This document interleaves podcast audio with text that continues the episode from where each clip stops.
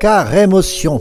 Bonjour chers amis, nous allons commencer ce carême en nous occupant de nos émotions. On en parle beaucoup et quel lien y a-t-il entre les émotions et notre vie spirituelle? Eh bien nous allons voir que, comme vous le savez, dans un carême, on cherche à convertir notre vieil homme.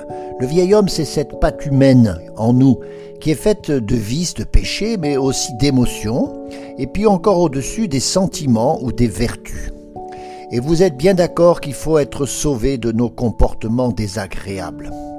Alors d'abord, quelle différence entre les émotions et les sentiments? Voyez, quand on est avec un chien qui est en train de gronder en face de nous, on a une appréhension, c'est une première forme de la peur comme émotion. Et cette émotion va engendrer un sentiment d'insécurité et qui peut aller jusqu'à l'angoisse. Ce qui veut dire que nos émotions peuvent devenir des sentiments. Mais inversement, des sentiments peuvent provoquer des émotions. Le sentiment de peur va engendrer des tremblements, de la frayeur, voilà. Et puis au-dessus de tout ça, il y a la vertu. Ça, c'est intéressant parce que c'est un habitus qui va se développer par la réitération des actes.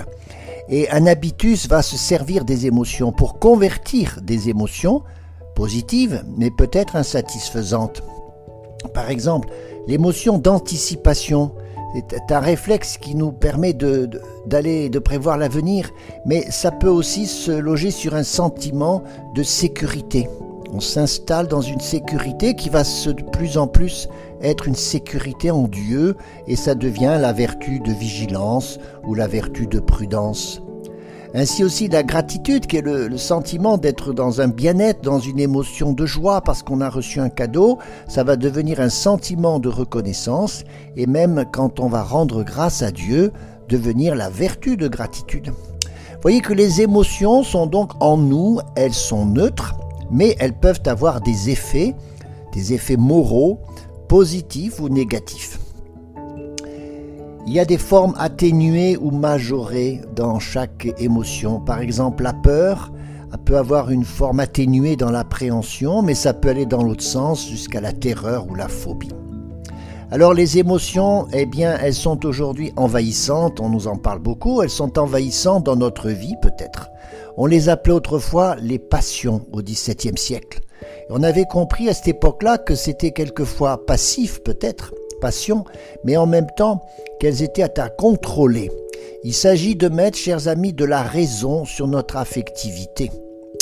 Et c'est ainsi que le cerveau fonctionne. Le cortex, le cortex agit aussi sur le cerveau limbique, qu'on appelle justement le cerveau émotionnel. Alors ne tuons pas les émotions, laissons-les vivre, mais dans l'enclos de la raison, et gouvernés par l'intelligence. C'est ainsi que des émotions positives vont se nourrir du don de, don de sagesse, le don de discernement ou de conseil. Et les émotions négatives vont se servir du don de force, euh, du don de crainte dans le sens de l'abandon à Dieu. Ce qui veut dire qu'il faut retourner vers Dieu ce potentiel d'émotion qui est en nous et ce qui va aussi fortifier les vertus.